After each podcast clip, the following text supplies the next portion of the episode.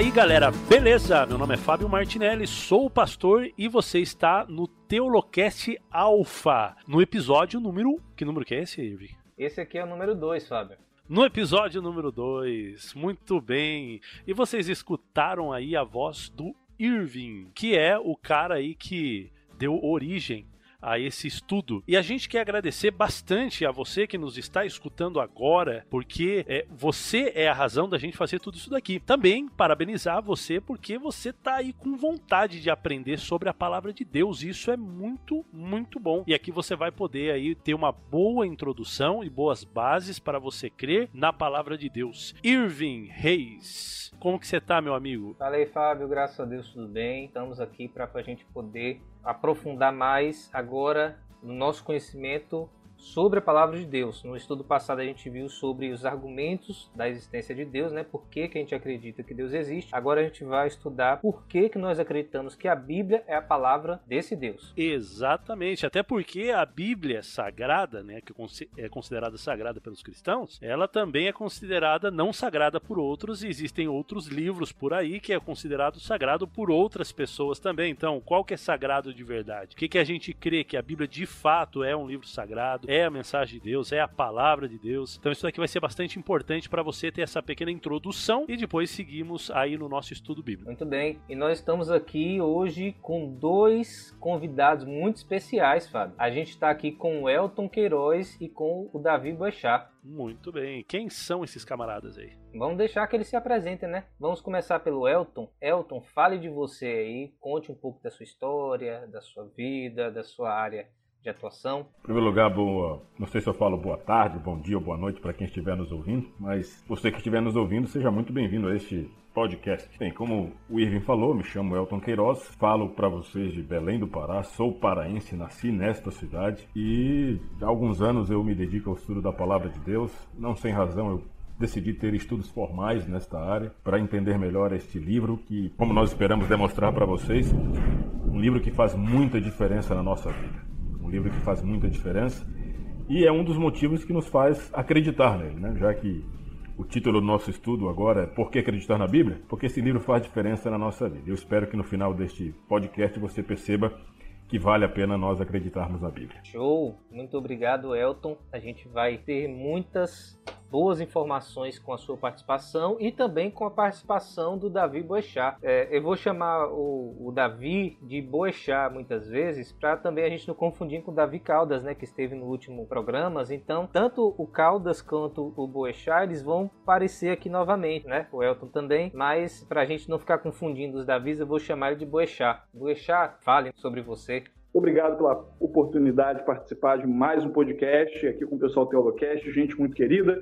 Eu sou da Riboechá, do Rio de Janeiro, tenho 23 anos. Eu sou jornalista, atualmente eu estudo Direito, então não são áreas aí muito por assim dizer, correlatas com o estudo da palavra de Deus, mas eu tenho a convicção de que todo crente é de alguma forma um teólogo e a gente pode buscar mais conhecimento acerca da palavra do nosso Senhor. Afinal, se Deus existe, como nós ouvimos no episódio anterior, é natural que nós possamos imaginar que ele quer se revelar a nós e se relacionar conosco. E é por isso que a gente acredita na Bíblia, como esse texto em que ele se revelou a nós. A gente vai convidar um dia o Davi Boechat para responder uma pergunta para a gente aqui num outro podcast. É possível ser advogado e cristão ao mesmo tempo? Agora você pegou pesado.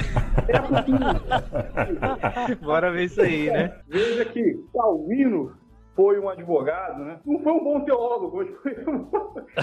Olha, oh, vai ter problema, polêmica. De, Calvino, deixa, gente, deixa para é, outro teólogo. Bora explicar que é. Bora, vamos explicar aqui para quem não conhece, né? Calvino foi um grande reformador é, lá na região da Suíça, na mesma época ali que Martinho Lutero, um pouco mais para frente, e existe uma controvérsia sobre a teologia dele, né? No caso nós adventistas. Mas a gente gosta dele também. A gente gosta ele, dele também. Ele, é ele é gente boa. E ele tem muitos advogados.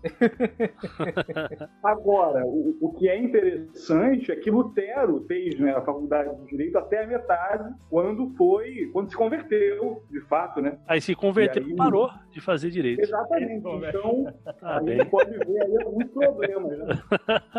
Muito é, bom. É. Muito bem, então vamos pedir aí pro Elton fazer a oração inicial pra gente e a gente já começa já então com o nosso assunto já, direto às perguntas picantes aqui do nosso, do nosso programa de hoje. Muito bem, então vamos fechar nossos olhos e falar com Deus. Cristo Jesus, Deus e Pai, nosso Criador, nosso Redentor, estamos felizes porque, mesmo distantes, nós podemos estar juntos para estudar a Tua palavra. O Senhor deu sabedoria para o homem desenvolver tecnologias que nos permitissem vencer estas barreiras físicas e geográficas. Mas o que nós mais te suplicamos agora é que o mesmo Espírito que inspirou homens a escrever a Bíblia possa atuar em nós e nos nossos ouvintes, para que a mensagem da tua palavra seja compreendida. Faça-se presente em nosso coração por meio do teu divino Espírito, que rogamos e já agradecemos em teu nome. Amém. Amém.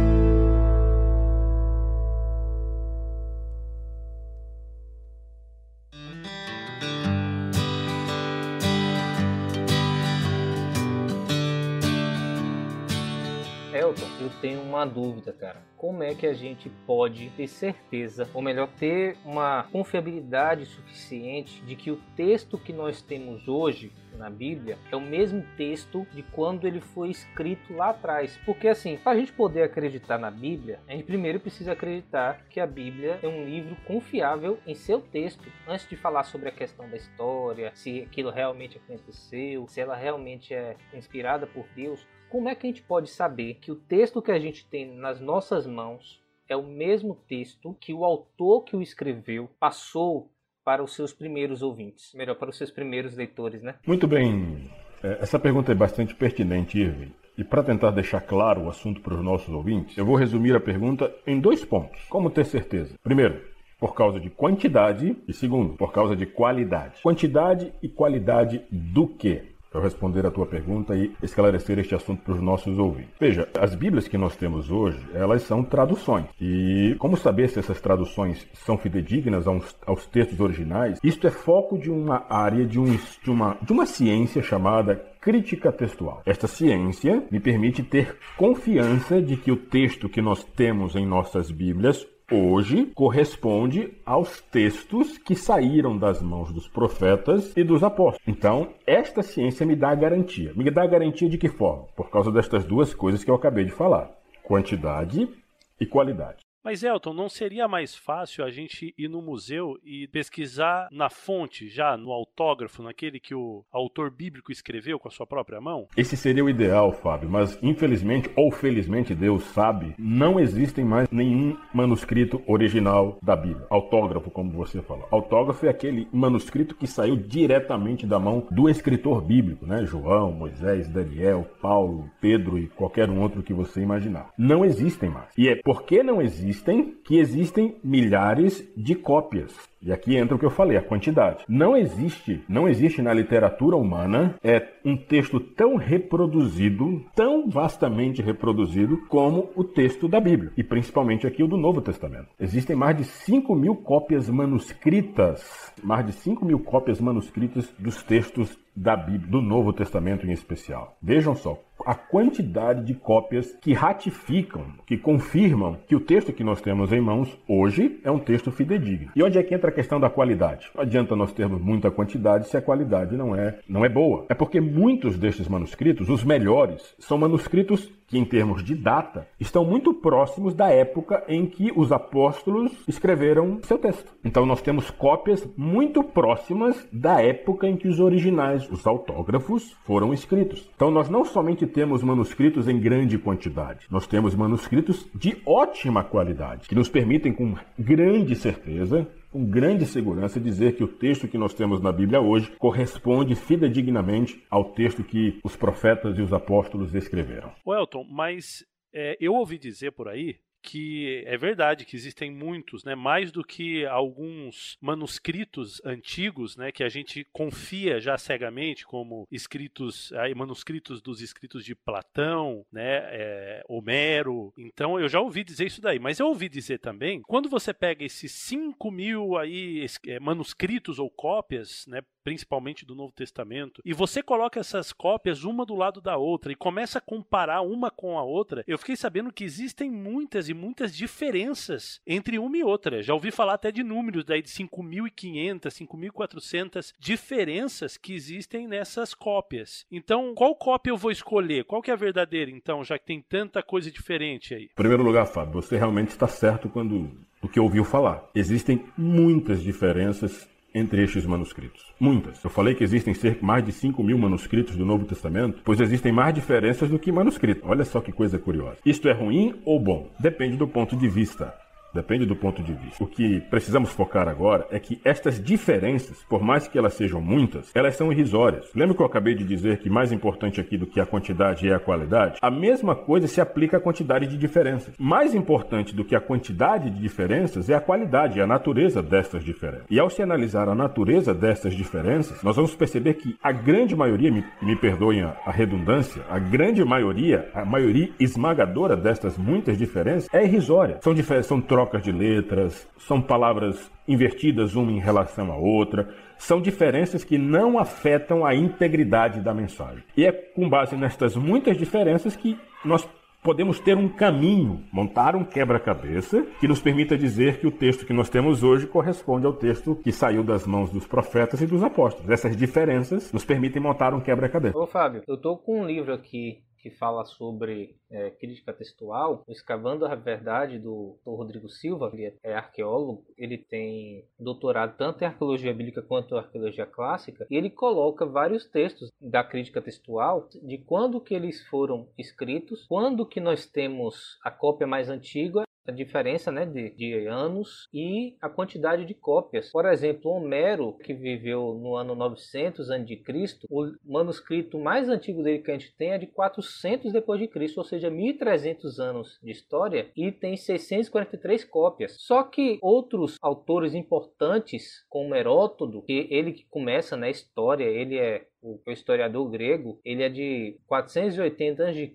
A cópia mais antiga dos escritos dele que a gente tem é de 900 depois de Cristo. Novamente, 1300 anos, a gente tem só oito cópias do, antigas dos escritos deles. Platão, que viveu mais ou menos no ano 400, também. A cópia mais antiga que a gente tem dele também é do ano 900 depois de Cristo, que dá mais ou menos 1200 anos, a gente tem só sete cópias. Isso a gente está falando de Platão, né? Que é um dos filósofos mais importantes da antiguidade, que várias pessoas fazem referência a ele. Como é que a gente pode ter certeza de que o que a gente lê de Platão hoje é o que ele escreveu? Justamente comparando essas cópias. Só que tem apenas, é, deixa eu ver aqui, sete cópias do escrito de Platão e ele e 1200 anos de diferença. Os escritos do Novo Testamento que foram escritos mais ou menos entre 50 e 100 depois de Cristo, o escrito mais antigo do Novo Testamento que a gente tem é de 130 depois de Cristo, ou seja, menos de 100 anos, e tem mais de 5.300 cópias. Qual que é que a gente deveria ter maior confiabilidade, em Platão ou no Novo Testamento? Tanto pela diferença de quando foi escrito para a cópia mais antiga que a gente tem e de número de manuscritos. O Novo Testamento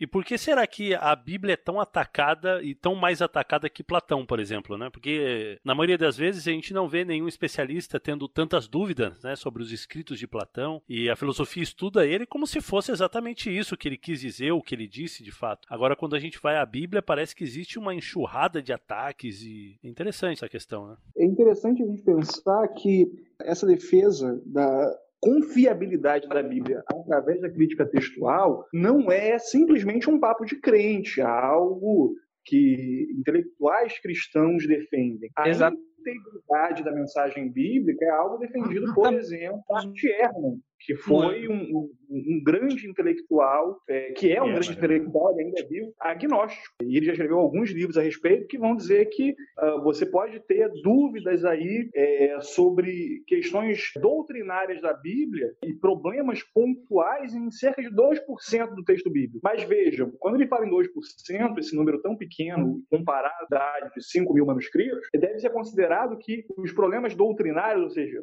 a Bíblia sendo usada como fonte autoritativa de palavra de Deus, são problemas que podem vir a acontecer e que não são objetivo da crítica textual discuti-los. Ou seja, através do texto e através dos estudos, a gente consegue encontrar um número muito pequeno de problemas que, de acordo com o próprio Bart Ehrman, esses problemas não afetariam as doutrinas principais, aquelas questões é, é, é, fundamentais do cristianismo. Então, a gente acaba tendo, através da crítica textual, uma confiabilidade, uma integridade do texto bíblico muito grande. E aí a questão que vai se desenvolver acaba sendo: este texto pode ser confiável como palavra de Deus? Aí é uma segunda etapa e é uma segunda pergunta a se fazer. Agora, a primeira questão a se pensar sobre é, esse texto é confiável, ele é íntegro, a gente não pode nem ter dúvidas de pensar que sim, ele é confiável, ele é íntegro comparado outros textos antigos e milenares, ele está muito mais bem resguardado e, diferente de outras descobertas arqueológicas, de outros textos antigos, textos clássicos, o texto bíblico não só tem mais evidências, o que naturalmente vai causar é, algumas diver, divergências, diferenças, mas como nenhum outro ele vai ser tão confiável. Então a gente pensar em 2% para 5 mil cópias, mais de 5 mil cópias, é algo extremamente razoável. Quando a gente pensa que esses textos é, e essas divergências de 2% não afetam as doutrinas extraídas da Bíblia, os ensinamentos extraídos da Bíblia que são aceitos pelos cristãos, a gente pode ficar ainda mais impressionado. Né? E isso acaba apontando para uma terceira questão, que eu acho que seria mais uma pergunta para a gente lidar, que é se realmente Deus se revela através da Bíblia. Esses elementos todos de confiabilidade acabam apontando, na minha opinião, que sim. Muito bom, muito legal. Então, eu acho que até aqui a gente já conseguiu, pelo menos, é, trabalhar essa questão aí sobre a confiabilidade do texto em si mesmo, né? Tratando o texto bíblico como qualquer um outro texto antigo, por assim dizer, se é confiável, ele é confiável. Então, eu acho que não há dúvidas em relação a isso. Que ele ter o amigo, né, que se diz ateu que um dia falou para você que a Bíblia foi alterada em algum momento da história. Eu até lembro uma vez que alguém fez uma pergunta para um pastor dizendo assim, pastor, mas na época, no período das trevas, né, na Idade Média, quando a Igreja Católica ela detenia a Bíblia como guardada somente para os sacerdotes estudar, ler, porque elas estavam só nas línguas originais ou em latim. Nesse período, a Igreja não poderia ter alterado então o texto bíblico. E eu lembro que o pastor deu uma resposta muito interessante. Ele disse o seguinte: olha, ela poderia ter alterado o texto bíblico, mas ela não alterou. Por quê? Por causa desses argumentos. E também ele deu um argumento bem interessante dizendo o seguinte: se a Igreja Católica tivesse nesse período alterado o texto bíblico, elas teriam como basear muitas das suas doutrinas na Bíblia, na palavra de Deus. Mas, porque ela não alterou, ela tem muita doutrina que não está na palavra de Deus. Então, por exemplo, o purgatório. Aonde que está no texto bíblico o purgatório? Então a igreja teve que criar ou teve que agregar à palavra de Deus os apócrifos, que a gente pode falar até em outro momento, né? Que são aqueles livros é, que tem naquela Bíblia grande, lá na casa da tua avó, que tem aquela Bíblia gigante. E aí vai ter uns livros a mais que a igreja precisou usar desses livros para poder dizer que suas doutrinas estavam corretas. Né? Então, acho que isso daí é um, é um ponto bastante importante também. Mas eu acho que sobre crítica textual a gente já conseguiu estabelecer uma boa base aqui. O que vocês acham? Eu acho que deu para entender bastante, né? Apenas para responder essa pergunta que você mesmo mencionou, Fábio, a Igreja Católica poderia? Poderia, mas ela não fez. Caso tivesse feito, nós teríamos como descobrir, porque há muitos outros manuscritos que não estão restritos ao mundo católico e nos permitem concluir que não houve alteração que afetasse a integridade da mensagem. Mais um detalhe que, para quem não está muito familiarizado com essa discussão, é que esses 5 mil manuscritos não foram encontrados repentinamente numa caverna. Esses 5 mil manuscritos são resultados de anos séculos de pesquisas e de descobertas. Então, é, frequentemente são descobertos novos manuscritos, como os que a gente teve na década de 1940, 1950, é, no Mar Morto, que confirmaram é, a confiabilidade de livros que eram muito caros a cristãos e judeus, como, por exemplo, o livro de Isaías, e que até então tinham poucas cópias. Esses manuscritos, por exemplo, do Mar Morto, eles eram é, perdidos. Uh, católicos é, na Alta Idade Média não poderiam ter noção de que eles existiam. Ou seja, qualquer alteração da Igreja Católica nesse período poderia passar por uma avaliação através desses textos que foram preservados durante o, o período que a Igreja Católica era hegemônica. E isso é algo interessante. A crítica textual, com o avanço científico, as descobertas, etc. e tal, lida com mais documentos. Esses 5 mil documentos não quer dizer que daqui a alguns anos a gente não possa falar de 6 mil documentos. Uhum. Conforme surgem novos manuscritos, nós temos mais evidências. E o que é interessante é que essas novas evidências acabam apontando para a confiabilidade e integridade da mensagem do texto bíblico. Muito legal. Já que você tocou no assunto aí do Mar Morto, é, essa foi uma descoberta bastante importante e eu gostaria que vocês contassem para os nossos amigos aqui ouvintes que estão estudando com a gente um pouquinho sobre essa história, falar um pouquinho sobre a história e a importância desse achado dos manuscritos do Mar Morto. Muito bem, né? Nós estávamos falando um pouco aí sobre a crítica textual do Novo Testamento. Quando nós falamos em manuscritos do Mar Morto, embora estes manuscritos é, tenham relação com o Novo Testamento, a relação direta deles é principalmente com o Antigo Testamento. Eu quero rapidamente explicar para o nosso ouvinte do que se trata. Até a década de 40, em relação ao texto do Antigo Testamento, as cópias mais antigas que existiam, elas distavam, elas estavam distante dos originais cerca de mil anos. Vejam só, o texto que servia de base para as traduções atuais, ele era um texto mil anos à frente em relação aos originais. Quando em 1945, 47, Well, diga, Então, o Antigo Testamento antigamente estava mais ou menos como a gente lê Heródoto, como a gente lê Platão, né? Uma coisa bem antiga e que a gente não tinha muitas cópias. Exatamente, exatamente. Nós tínhamos uma diferença muito grande, um lapso muito grande de tempo entre a, a redação dos textos originais e as principais cópias. Os manuscritos do Mar Morto vieram para preencher esta lacuna. Eles foram descobertos ali na década de 40 por acidente, pastores de ovelhas, beduínos, andando pelo deserto da Judéia, nas proximidades do Mar Morto, uma região chamada Qumran. Por acidente descobriram cavernas, e estas cavernas tinham inúmeros jarros, inúmeros jarros, e em cada jarros havia muitos manuscritos. E na década de 40, quando isso foi anunciado ao mundo, isto trouxe aquela expectativa, né? O que, que vai sair dali? Levaram anos até divulgarem o texto, porque esses manuscritos estavam muito fragmentados. Foi um grande trabalho de quebra-cabeça, de juntar pedacinho com pedacinho, para que nós pudéssemos vislumbrar o todo de um texto. Mas esses textos do, do, manuscrito do Mar Morto, eles, eles são datados de, de 200 a 100 antes de Cristo. Alguns até um pouco 50 anos depois de Cristo. E eles preencheram um, um, grande vazio de tempo que havia entre o texto original do Antigo Testamento e as cópias que eram usadas do Antigo Testamento para se traduzir. A... E eles demonstraram que estes textos que eram usados para traduzir a Bíblia eram textos confiáveis. Quando se compararam, quando foram comparados os manuscritos do Mar Morto com os textos que eram usados para traduzir a Bíblia, nós percebemos que as diferenças eram mínimas. O que isso significa? Que em todos estes milhares de anos, texto bíblico bíblico permaneceu praticamente inalterado. E se o texto permaneceu inalterado, a mensagem do texto também. Que legal. Caramba, né? Então a gente tem tanto o Antigo Testamento, que aquela porção mais, digamos assim, judaica da Bíblia, quanto o Novo Testamento, que é aquela porção cristã. As duas, elas é, confirmam né, confiabilidade textual né, da Bíblia. A gente, quando a gente lê a Bíblia, então hoje a gente pode ter confiança de que a gente está lendo o mesmo texto que os autores Moisés, né, que a gente já citou aqui, Marcos, Lucas, todos eles escreveram no seu tempo. Sempre quando tem uma variaçãozinha também, existe também uma nota de, de rodapé, né? É, o, o, trabalho em relação à, à, divulgação desses manuscritos é um trabalho sério, não é? Um trabalho sério. As diferenças são apontadas, as diferenças não são omitidas. Esses manuscritos estão tipo, disponíveis para serem estudados e analisados. Há muitos estudiosos com, com filiação religiosa, estudiosos sem a menor relação com, com igreja ou religião alguma, que podem ter acesso a esses manuscritos. E as diferenças são sempre apontadas. As Bíblias mais modernas, que adotam, por exemplo, já as descobertas de Qumran, elas, e as Bíblias mais técnicas, elas apontam essas diferenças para o leitor moderno está a par delas. O que eu acho importante, complementando o que o Elton falou agora, é que essas divergências mais técnicas dificilmente vão ter implicações para a vida da igreja extremamente relevantes. Isso é um detalhe, que a gente está lidando com questões muito técnicas e que são importantes. O Elton é, tem estudos pós-doutorais, né, aí na área de, de doutorado nessa área. Um dia eu chego lá, quando terminar o doutorado.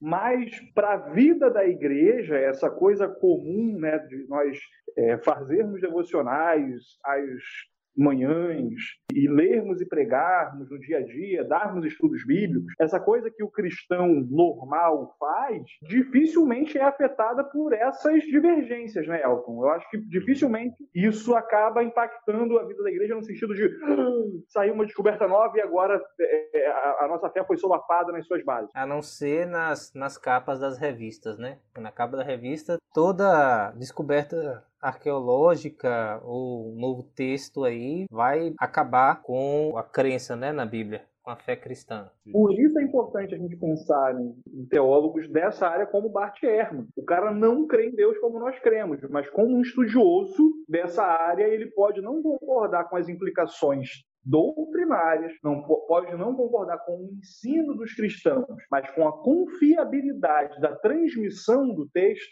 a forma como o texto chegou até nós, não passou por aquela brincadeira que a gente faz de telefone sem fio, em que a informação começa do primeiro e no último ela já está completamente deturpada. A confiabilidade do texto mostra que não, que não foi essa forma que o texto bíblico chegou a nós. E o que eu acho legal nesses estudos que o Elton, mais do que todos nós aqui no programa, se debruça de uma forma mais profunda, é que isso vai mostrar para nós que a nossa fé no texto bíblico não é completamente apagada, cega. A gente não precisa se apegar ao texto aquela coisa de não, eu vou acreditar porque sim. A nossa crença na inspiração tem elementos factíveis, científicos, lógicos, objetivos, que fazem com que a gente possa acreditar com gratidão a Deus porque a forma com que ele age não é só no mistério, né? Deus age também através de mecanismos que nós podemos escrutinar. Isso é fantástico. Exatamente. Não é? Poderemos dizer que o que nós temos é fé, mas não fideísmo. Fé é uma crença baseada em evidências, tendo evidências que a sustentem. Fideísmo é uma crença cega, sem evidência alguma. Nós não temos fideísmo no cristianismo, mas fé na palavra de Deus. Muito bom, muito bom. E vamos aproveitar então a sabedoria aí do Elton, né, que está entre nós. E nós sabemos também que os achados arqueológicos, é, o próprio manuscrito do Mar Morto, ele é considerado também um achado arqueológico ou não? Isso aí é achado arqueológico? Foi o maior achado arqueológico do século passado. É, né? Não, porque quando eu digo achado arqueológico, às vezes eu imagino só se o achado arqueológico é o que é desenterrado, né? Tinha um você tem que ter o pincelzinho, o esqueminha lá para desenterrar. E no caso foi achado uma caverna. Por isso minha confusão. Não, mas Indiana Jones. da descoberta é bem legal, né?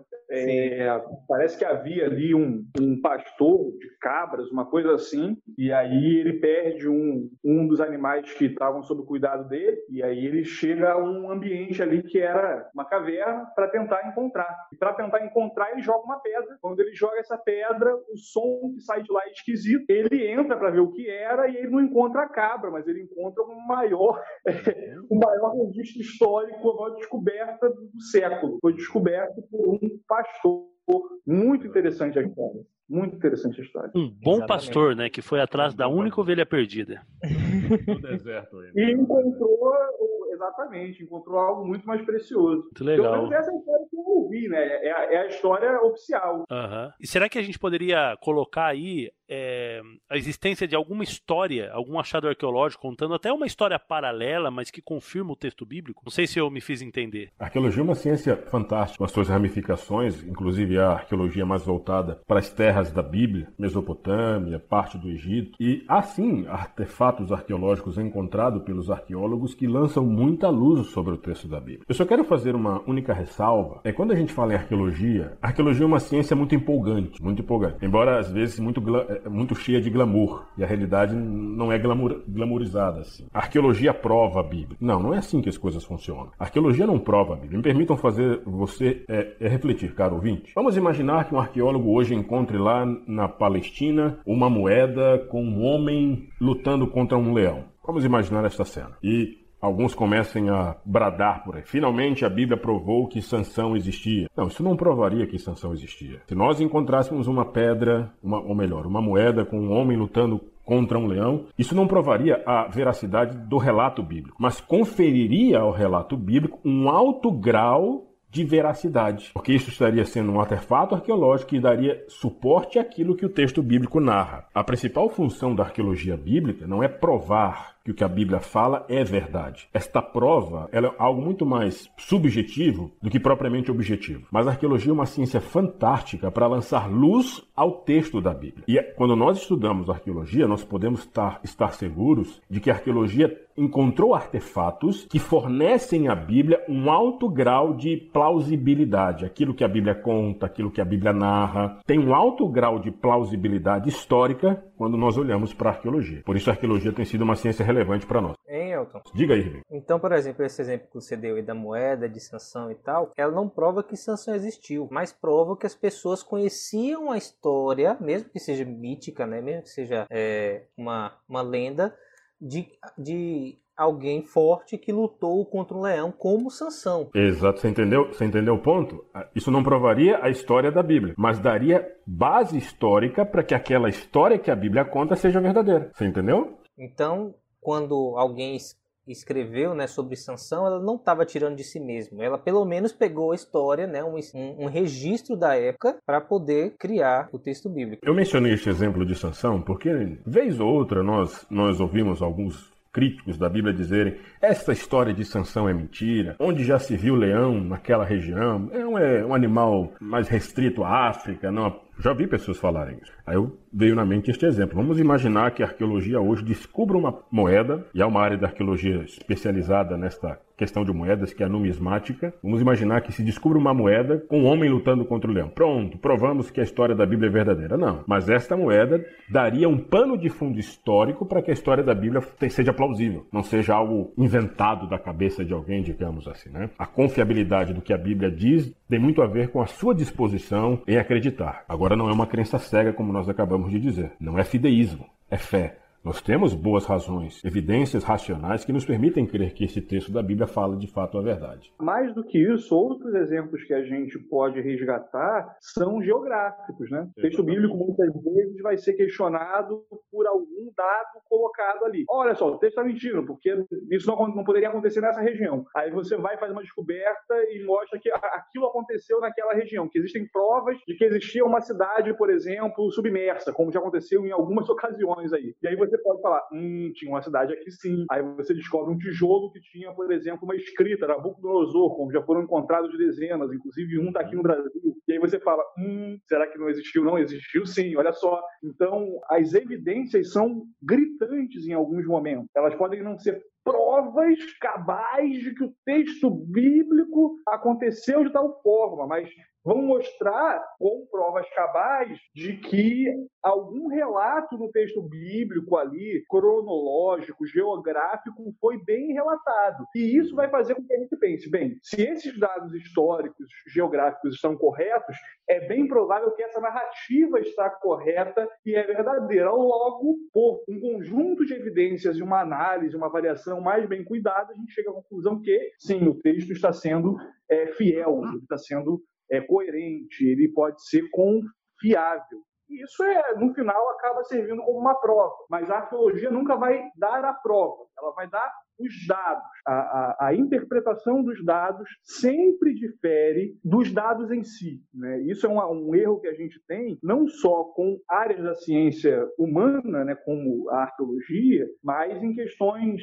biológicas, né, bioquímicas, físicas, em que vez ou outra aparece algum dado que iria desmentir algo, mas que aquele mesmo dado ser analisado num diapasão de possibilidades enormes que vão levar a conclusões diferentes. Então a gente precisa ter a inteligência de, já que muitos aí, né, que, que são contra a Bíblia, querem ser científicos e usar linguagem científica é, e usar fatos científicos, de que eles precisam ter a precisão científica, a precisão metodológica que a ciência dá para que a gente tire conclusões é, é, com base nos dados que a gente está avaliando. Uma coisa são os dados, outra é a interpretação. E nós, cristãos, acreditamos, através desses dados, que o texto é confiável. As implicações disso para a fé é que vão poder variar, mas que o texto é confiável e que cada dia mais a gente tem mais evidências de que ele é, é confiável, isso é indiscutível. Bom, eu não sou arqueólogo, nem filho de arqueólogo, mas tem um achado que me chama bastante atenção, até porque no século XIX uma crítica muito grande é, em relação ao texto bíblico era a existência de Babilônia, dos reis da Babilônia e todo aquele contexto que a gente tem na Bíblia, né? Mas foi encontrado o cilindro de Ciro, que foi uma descoberta bastante importante, foi em 1879, em março de 1879, e ali está e ali tá descrito, né, nesse cilindro, é um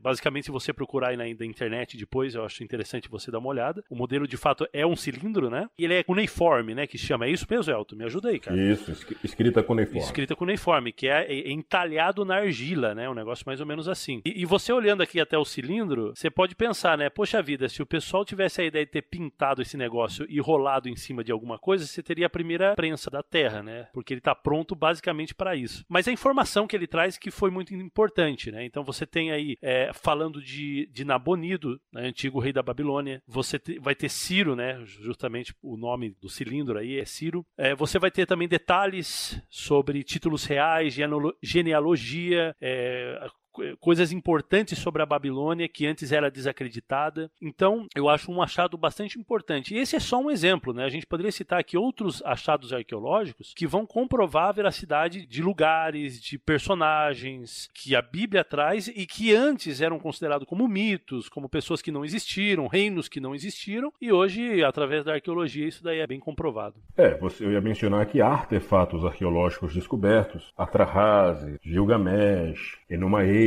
são contos que descrevem uma história muito semelhante à história que nós temos nos, no texto bíblico de Gênesis, não é? E, como eu falei, esses, esses, relatos demonstram que a história que o Gênesis narra não é uma história inventada. Vamos inventar uma historinha aqui para enganar as pessoas. Não. Era, um, era uma crença, digamos, comum na época. Era uma crença comum. Agora é importante frisar que o relato do Gênesis, embora tenha muitas semelhanças com estes relatos mesopotâmicos, egípcios e até gregos, o relato do Gênesis tem certas peculiaridades que o tornam singular, né? O tornam singular. O monoteísmo, por exemplo. Quando todos esses contos são politeístas, só o Gênesis enfatiza um único Deus criador de todas as coisas. Mas o núcleo da história do Gênesis é comum a estes outros relatos, o que confere à história do Gênesis grau de certeza, grau de historicidade. Uma das coisas interessantes sobre o Gênesis, por exemplo, é que muita gente dizia que o Gênesis não poderia ser confiável, né? Tipo, de que Moisés foi escrever, quem escreveu o Gênesis, que na verdade o Gênesis seria uma obra né, de mais ou menos no ano 600 a 500 antes de Cristo, de quando os os judeus estavam cativos na Babilônia, uma cidade que muita gente nem acreditava que existia e atacava a Bíblia por isso, só que a arqueologia provou que Babilônia realmente existiu. E eles diziam isso porque há vários exemplos aqui, né? Por exemplo, Abraão não poderia ter existido porque na história de Abraão, segundo a Bíblia, diz que ele andava de camelo. Os camelos só foram domesticados 300 anos depois que Abraão existiu, segundo o relato bíblico. Só que encontraram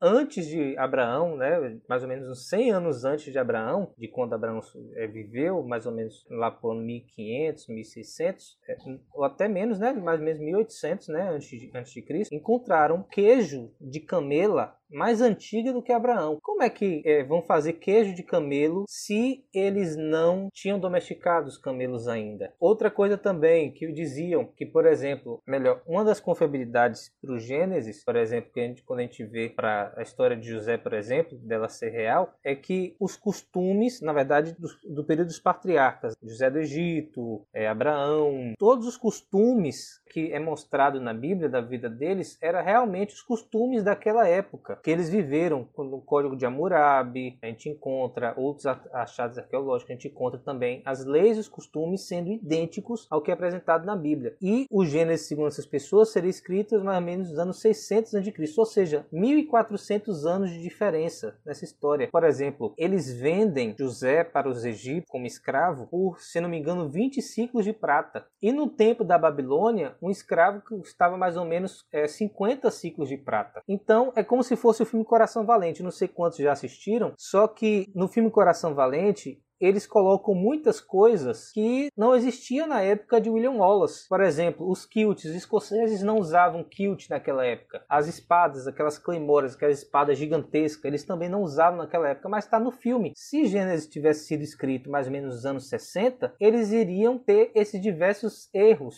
Abraão ia andar de camelo, José ia ter custado mais caro, os costumes e as leis daquela época seriam diferentes, seria mais ou menos a do ano 600, porque eles iam querer passar uma história crível para os leitores daquela época. Mas não, a gente fez justamente o contrário. A gente vê uma história crível justamente para os leitores da época de Moisés, que Moisés deveria ter existido mais ou menos no ano 1400 a.C. Então, a gente pode ter uma confiança também de que a arqueologia ela está é, não, né, mas evidenciando a historicidade da Bíblia justamente nessas pequenas coisas, mostrando que o costume era aquele, é mostrando que aquela tal cidade existia, é mostrando que tal personagem existiu e as peças do, do quebra-cabeça elas vão se encaixando, né? E assim a gente pode ter uma maior confiabilidade de que a Bíblia é historicamente verdadeira. Muito legal. Sim. Ainda há pessoas hoje que pensam que o Gênesis é um, é um texto do sexto século. Eu acho interessante em relação a essa questão a gente pensar é, nos dados que são levantados pela ciência ou pelos diversos ramos da ciência, para colocar em xeque a confiabilidade da Bíblia, são respondidos consideravelmente uma geração depois. Então, John Stuart Mill, por exemplo, foi um, eh, não foi um crítico textual profissional, ele era um filósofo, né, um intelectual, mas é, se envolveu num trabalho de crítica textual à sua época, tentando encontrar erros absurdos do texto bíblico e escreveu a respeito. Pouco tempo depois, refutado. Com o tempo, todo mundo que vai se levantando com teoria das fontes literárias, por exemplo, passa algum tempo, tinham erros ali de pressupostos, axiomas para pesquisa que vão sendo desmontados. O que a gente vê não é um ponto ou outro errado, mas são as críticas ou os pressupostos tentam ser aplicados para desconsiderar qualquer possibilidade divina, como sendo evidências para dar base a essas coisas, sendo desmontados pela mesma ciência, inclusive por intelectuais não cristãos, sendo mostrados como errados. Isso é algo que me impressiona. Por exemplo, a gente pode falar um pouco do relato da criação, em que é, muitas pessoas acabam colocando a criação como sendo um mito criado por aquele povo semita é, para explicar a origem do universo. Hoje a gente tem é, razões, inclusive textuais, para mostrar que eles não estavam retratando um mito, eles estavam retratando um fato, eles criam literalmente. Então, muito da discussão que era colocada no século XIX, no século XVIII, para uma defesa ali de um molde de evolução e depois um molde de evolução darwinista e tentar dessa de alguma forma descredibilizar ou descreditar o relato original é respondido pelo próprio texto, pelos avanços no estudo do texto, da filologia e etc, de que não eles acreditavam exatamente daquela forma. Então, é interessante a gente pensar que o, o amplo legado que a gente tem em relação às descobertas arqueológicas, às descobertas da crítica textual e etc, mostram para gente que muitas das descobertas colocadas como cabais para duvidar do texto bíblico, na geração seguinte caem. Então, sabe aquele meme atual do ateu versus reino de Deus, né, que são colocadas ali questões bobas e tal, são memes muito engraçados. O que a gente pode colocar é no score ali do ateus versus reino de Deus em relação aos fatos históricos, aos dados históricos, o reino de Deus assim dando goleada de 7 a 1. E a confiabilidade do texto bíblico sendo muito maior em dados do que aqueles eventos aí que podem ser colocados como suspeitos. A gente pode acreditar no texto bíblico e ateus honestos, agnósticos, agnósticos honestos vão ter que dar o braço a torcer, pelo menos no que diz respeito à confiabilidade do texto, ainda que é, descreiam nas implicações existenciais desse texto, né? nas implicações desse texto para nossas vidas e etc. Beleza, a gente vai falar sobre essa questão da criação daqui a alguns poucos programas na frente. Então a gente vai deixar essa pulga atrás da orelha de vocês durante mais um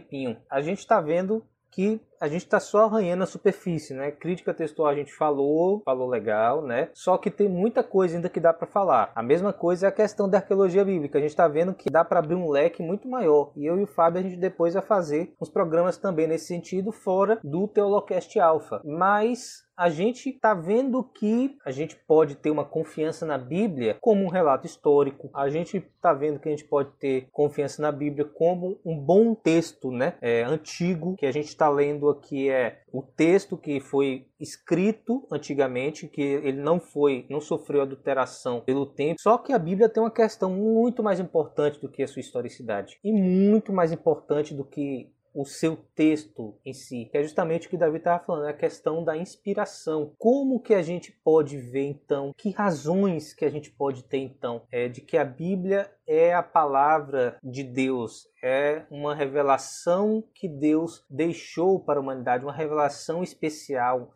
uma revelação em que ele fez questão de transmitir a sua mensagem com fidedignidade. Como que a gente pode ter então agora essa confiança na Bíblia como a palavra. Eu gostaria de falar sobre algo que vai fugir um pouco dessa questão do, da racionalidade da coisa, né? É, vocês sabem que o Teolocast ele preza muito pelo racional, pelo você estudar, você entender. O Elton falou aqui que a gente não tem uma fé cega, que de fato a gente tem motivos para crer, para crer nas coisas que a gente crê. Mas eu gostaria de chamar atenção para algo importante em relação ao texto bíblico. O texto bíblico ele não é apenas um achado arqueológico, ele não é apenas é, conselhos para a vida, ele não serve apenas para esse tipo de coisa mais prática da vida em relação à, à nossa própria existência, mas eu acho que o texto bíblico ele tem um, um quê sobrenatural. E eu creio que isso seja uma prova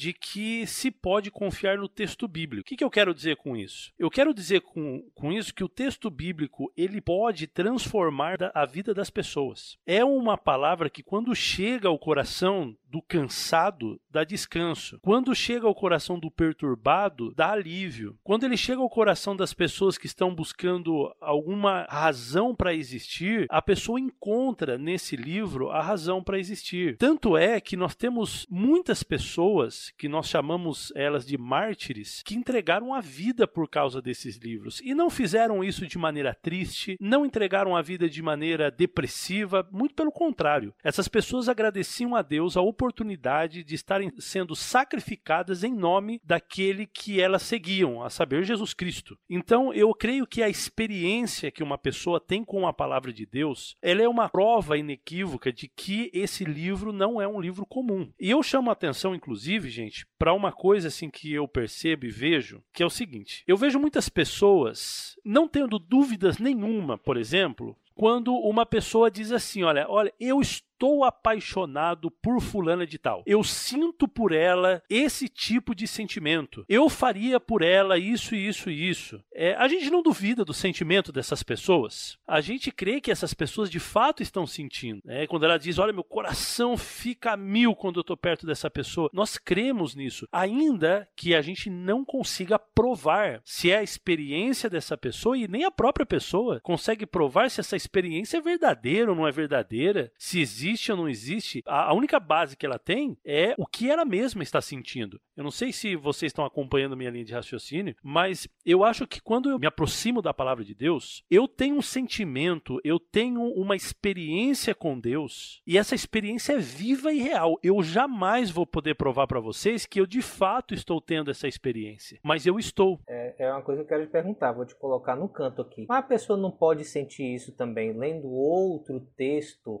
digamos, divino, entendeu? Um texto que gere nele o poder da crença, algo autoprojetado, isso não pode ser também algo nesse sentido? Claro, por isso que você não vai usar somente a sua experiência para determinar a sua crença, porque de fato você pode, mas tampouco você pode ignorar a sua experiência ou dizer, não, eu não vou confiar eh, em nada do que eu estou sentindo.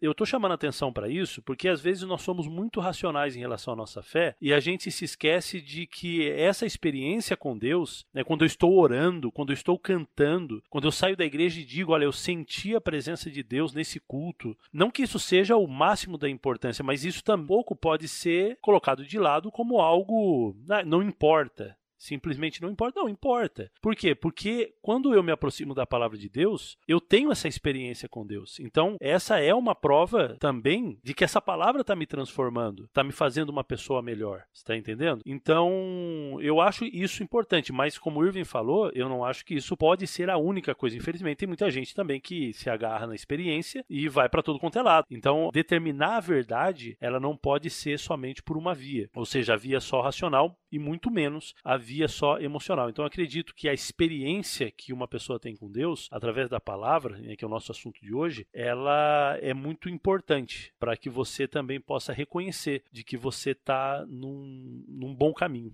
E podem discordar de mim se quiserem. Bem, eu ia agregar, continuando essa tua linha de raciocínio, Fábio. É, alguns podem até duvidar de que a mensagem da Bíblia seja, seja verdadeira já que nós estamos falando de aspectos bastante pessoais, há pessoas que, por razões para elas plausíveis, duvidam do que diz a Bíblia. Mas é muito difícil nós discordarmos que o poder de crer nessa mensagem não surta efeito. São duas coisas distintas. Se a mensagem é verdadeira ou não, ou se a crença nessa mensagem produz efeito ou não. E o que nós podemos contemplar até com nossos próprios olhos, podemos falar de muitas experiências, é que aqueles que creem no poder desta mensagem têm suas vidas transformadas. Este é o foco da questão. Não é? Se esta crença está enraizada na verdade ou não, é uma outra coisa que devemos avaliar e entra o aspecto racional. Mas é dificilmente nós podemos negar que o poder da crença nesta mensagem não surta efeito. O ato de crer nesta mensagem surte algum efeito. E por esta razão, entre outras, que muitos creem na Bíblia, porque veem que o ato de depositar confiança na mensagem bíblica produz resultados em sua própria vida. E quando as coisas produzem resultados em nossa vida, nós devemos continuar crendo, não é? Nós devemos continuar crendo. John Wesley desenvolveu uma teoria bastante interessante para. Quem foi John Wesley, Davi? Explica para a gente.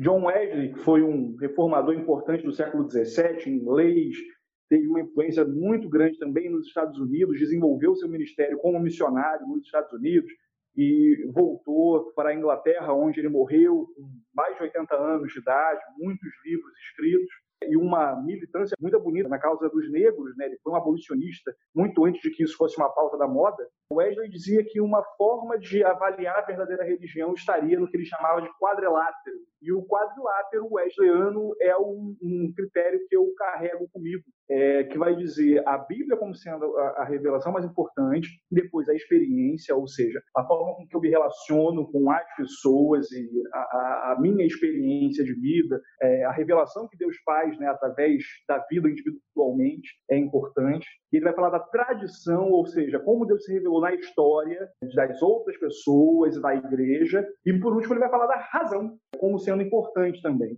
Por que, que eu acho que isso pode ser uma forma legal da gente avaliar a vida? Porque eu entendo que a fé cristã ou a fé na Bíblia consegue passar por esses aspectos. Né? Tirando a Bíblia, se a gente manter os outros três aspectos, não sei se todas as religiões conseguiriam ficar de pé, para ser bastante honesto e bastante sincero. É, a revelação pessoal e existencial de Deus é uma parte, é um integrante, é um componente indispensável, mas ele não resolve todo o problema por si. Mas quando a gente vai para a história, por exemplo, a gente faz aquele trabalho importante de religiões comparadas, a gente consegue encontrar a Bíblia como um código moral mesmo para pessoas que não criam na divindade dela. O mundo como nós o conhecemos é é uma relação de revelação com a Bíblia. Se você, por exemplo, é alguém que defende escolas públicas, educação para todos, isso foi trabalho de pioneiros, de cristãos que entenderam que a Bíblia deveria ser estudada por todos e por isso deveria existir uma educação pública. Se você é, entende que a lei é importante para o Estado e que a lei precisa ser justa e que existe um devido processo penal, agradeça ao texto bíblico por isso. Porque quando nós vamos aos textos antigos, a gente vê leis absurdas que começaram a ser corrigidas desde as leis é, é, mosaicas, né? as leis lá no, que estão no Antigo Testamento. Então, é impossível pensar o mundo hoje e a moral que nós temos sem o texto bíblico. Por essa razão, eu acho que entender o texto bíblico como importante é algo necessário. Mesmo pessoas que rejeitam o texto bíblico como divino vão se curvar a ele em questões morais, em questões éticas, em, questões que não têm a ver ali é, necessariamente com a devoção pessoal. Eu acho que se o texto bíblico é importante para questões filosóficas, ele pode ser importante para outras coisas. Além disso, eu acho que o principal argumento pela fé cristã tem a ver com o que a filosofia vai chamar de metanarrativa. A metanarrativa é uma explicação sobre o mundo, sobre o mundo como ele é. E o cristianismo traz uma solução dividida em três partes. A primeira é que nós fomos criados por Deus, a segunda é que nós fomos é, rebeldes com Ele, e a terceira é que Ele irá nos libertar das encascadas em que nós mesmos nos metemos. Né? A gente chama isso de criação, queda e redenção. O cristianismo tem uma solução para o problema humano e para todas as principais inquietações. Através do cristianismo, a gente sabe de onde nós viemos, a gente sabe o que deu errado e a gente sabe qual é a solução. O cristianismo traz uma solução mais completa, por exemplo, do que as ideologias. As ideologias também têm essa meta-narrativa, que também é dividida em criação, queda e redenção. Mas essas ideologias, quando postas em prática, mostram o que a gente pode chamar de cemitério das esperanças humanas. O comunismo vem e promete igualdade a todos. Quando aplicado, faz com que aqueles que coordenaram a, a revolução agora sejam os é, todo-poderosos do Estado. O capitalismo e a liberdade de mercado vêm e prometem prosperidade a todos. E no final, o que a gente vê são distorções em que muitas pessoas acabam morrendo de fome. O que a gente pode ver com o cristianismo é uma solução para o aqui e agora em especial para o além. O cristianismo nos, nos, traz respostas que vão muito além do que a gente pode enxergar, do que a gente pode pôr à mão. O cristianismo é uma resposta completa para o mundo. O cristianismo é uma grande agenda a respeito é, de quem nós somos e do que a eternidade tem a nos dizer. Eu acho que a Bíblia precisa ser vista como confiável por isso, porque ela fala algo que vai muito além de promessas vazias, ela vai fazer algo que vai muito além de soluções imediatas. Ela complementa o homem, ela é a revelação de Deus para todos, mostrando que todos devem temê-lo, que todos, todos, sem exceção, podem ser salvos. Legal. E para mim, uma coisa que é muito importante para conferir confiabilidade né, na revelação bíblica é a questão da, das profecias. Eu só me tornei cristão verdadeiramente depois que eu comecei a estudar a Bíblia, em especial as profecias dela. Veja bem, imagine que alguém diga para você, ó, oh, tal coisa vai acontecer. E você confia nessa pessoa, você faz o que ela diz e dá certo. A, a confiança que você tem nessa pessoa vai aumentar. Só que se der errado, vai diminuir. E muitas vezes a Bíblia dá profecias de coisas que aconteceram, já aconteceram na história, que aconteceram tanto poucos anos depois quanto centenas de anos depois depois e não são profecias vagas, mas profecias específicas. Por exemplo, até a vinda do Messias está profetizado na Bíblia de acordo com a época em que ele viria. Isso 600 anos antes de acontecer e várias coisas envolvendo precisão aritmética, tipo dizendo o ano em que ele viria, né? E a gente vai ver isso mais para frente. Profecias relacionadas a eventos políticos, é, impérios que surgiriam, que a gente vê nos livros de história e que realmente aconteceram, e profecias que foram escritas centenas de anos antes e assim a gente vai passando. Quanto mais tempo tem nas profecias, menos prováveis são delas acontecerem, nas profecias bíblicas, mas mesmo assim elas acabam acontecendo de acordo com como estava escrito. Então assim, Deus ele revela o que vai acontecer para que gente, quando acontecesse, a gente falar, rapaz, realmente a Bíblia é a palavra de Deus. A Bíblia é realmente revelação de Deus para nós. A Bíblia realmente é uma mensagem que foi passada, não é um mito, mas é algo verdadeiro que Deus nos deu. Então, assim, uma das coisas que faz com que a gente possa ter certeza, e a gente vai estudar em vários estudos aqui, vocês podem ficar antenados, podem ouvir a gente, podem continuar ouvindo, que a gente vai voltar várias vezes, é justamente as profecias que Deus deu, que iriam acontecer, que não teriam como ser da cabeça de pessoas malucas ou da cabeça de pessoas querendo tirar o seu próprio proveito, porque iriam acontecer centenas de anos no futuro, dando a, o ano que isso aconteceria e que realmente aconteceu. Então, se fosse maluquice, se fosse uma mentira, se fosse para ser algo errado, não iria acontecer. É algo que não teria como ser planejado para que acontecesse da forma como aconteceu. Não tem como ser uma conspiração porque não estava de acordo com o poder das pessoas que tinham esse, esse conhecimento, mas era algo totalmente externo a elas. Então, assim, as profecias contidas na Bíblia mostram que a Bíblia é de fato a palavra de Deus. O Alcorão tem profecias, mas é, vários outros textos sagrados também têm, têm suas profecias. Mas pelo menos nos meus estudos que eu dei uma olhada, é, o Alcorão, por exemplo, são profecias que eram muito vagas, eram profecias muito gerais, eram profecias que a pessoa poderia dizer de boca e acontecendo ou não, não faria diferença. Mas a Bíblia dá profecias detalhadas, dá profecias específicas com centenas de anos no futuro e elas de fato aconteceram. E a gente vai continuar estudando também, a gente vai ver que muitas profecias ainda vão acontecer. A gente pode dar um spoiler aí em relação a Daniel 2, por exemplo, que Daniel mostra 8, uma Daniel sequência, exatamente, que vão mostrar sequências de histórias de impérios mundiais, quando não chamados pelo nome, é, sendo colocados ali com símbolos que o identificariam no futuro, sendo dados. De anos antes. Vamos dar logo um E- spoiler aqui, né? É, E, e- e- o que é interessante é o seguinte, é que o que a Bíblia está revelando, e é por isso que eu acho que ela é interessante como metanarrativa, é que ela coloca de onde nós viemos com a criação, né, os dois primeiros capítulos de Gênesis, nos dois últimos, dois últimos capítulos de Apocalipse, para onde nós vamos, né? mas nesse ínterim, né, no meio, a, a- a- como ela se desenvolve, ela vai mostrar a história mundial. Ela vai dar dados específicos sobre impérios, sobre poderes que se levantaram. Não é algo é, do- como do tipo, olha, amanhã alguém vai morrer. Óbvio, milhares de pessoas morrem todos os dias. É no sentido de dizer, olha, tal governante vai se levantar numa época em que é, é, é, esses não eram impérios relevantes mundialmente. E você É. tem é, a história da, de um- impérios da humanidade sendo contados até os nossos dias. Vamos dar logo um spoiler aqui, né, Davi? Você citou Daniel 8.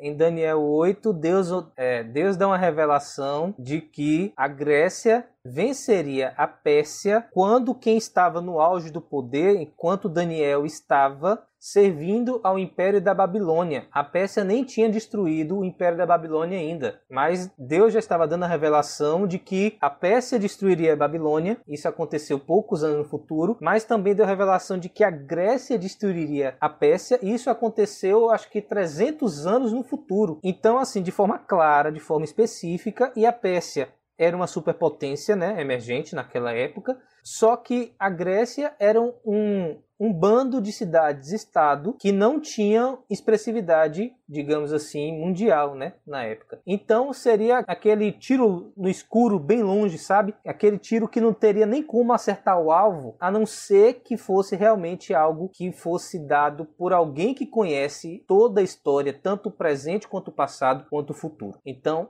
realmente só um Deus onisciente, como revelado na Bíblia, só uma palavra realmente inspirada por esse Deus onisciente poderia prever algo nesse tipo. Então, a gente vai falar mais sobre isso no futuro. Nosso tempo aqui já está se encerrando, mas a gente pode ter uma maior confiabilidade e é, talvez até certeza de que a Bíblia é a palavra de Deus, justamente por causa de todas essas questões que a gente viu hoje. A gente pode ter confiança na Bíblia, porque o texto ele é confiável, a história que está contida nesse texto é confiável e a parte sobrenatural que é apresentada nesse texto também é confiável. Muitos vão duvidar dessa parte sobrenatural, é até compreensível, porque ela está fora da nossa realidade, mas ela dá razões suficientes para que a gente possa crer. E a gente vai ver mais sobre isso no futuro. Eu, eu vou dizer a mesma coisa que vocês três falaram, mas com outras palavras. Todos os seres humanos estão sujeitos às particularidades do tempo. Nós sofremos a ação do tempo, nós estamos dentro do tempo. Quando nós lemos as profecias, nós percebemos uma entidade fora do tempo, porque o ser humano não controla o tempo. Não há ser humano capaz de prever o futuro com tamanha precisão. E há profecias na Bíblia que previram o futuro com extrema precisão. Isto significa que a entidade por detrás da Bíblia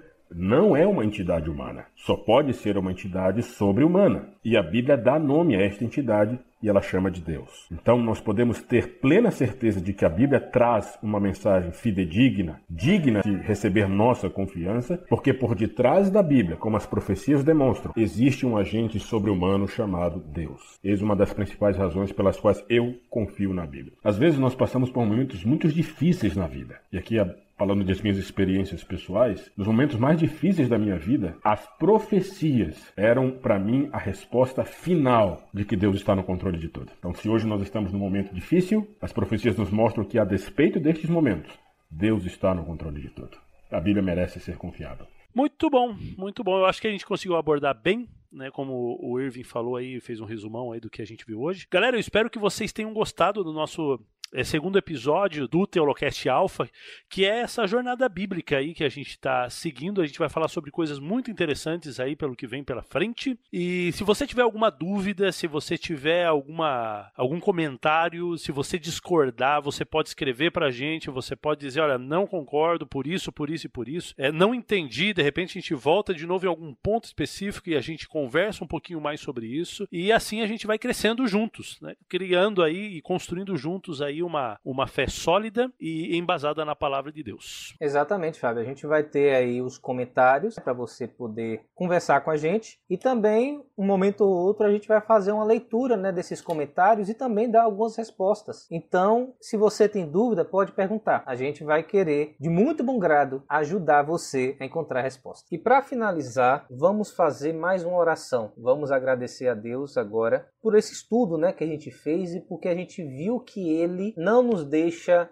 sem evidências, ele não nos deixa sem razão para crermos nele. Vou pedir para o Boechat, para o Davi, orar para a gente. Pode ser, Davi? Vamos lá, oremos.